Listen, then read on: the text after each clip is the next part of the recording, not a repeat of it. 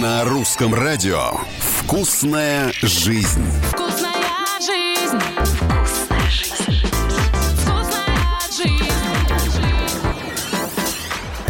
Вами Галя Корнева, и сегодня мы поговорим о вкусной жизни. Американские ученые выяснили, что мысли о еде помогают избавиться от лишнего веса лучше, чем самые строгие диеты.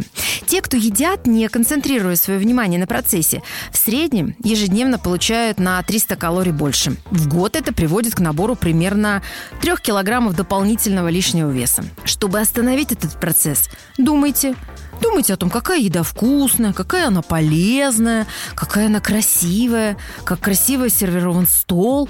Ну, то есть сосредоточьтесь на процессе. И желательно ешьте узким кругом людей. Еда в компании приводит к тому, что мы съедаем гораздо больше, чем нужно. Эксперименты показали, что девушки склонны съедать в среднем на 80% больше в присутствии других людей, чем в одиночестве. «Вкусная жизнь». И вы знаете, что играет главную роль в восприятии пищи? Думаете, вкус и запах? А вот и нет.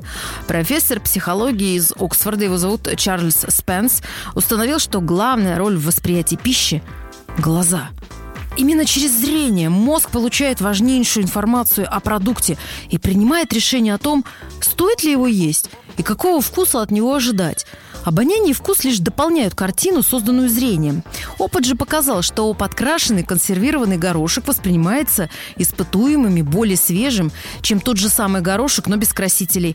А белое вино с добавлением красного красителя даже профессиональными сомелье воспринимается как красное. Кстати, именно поэтому производители многих продуктов используют красители. Это делает пищу более привлекательной в глазах покупателей.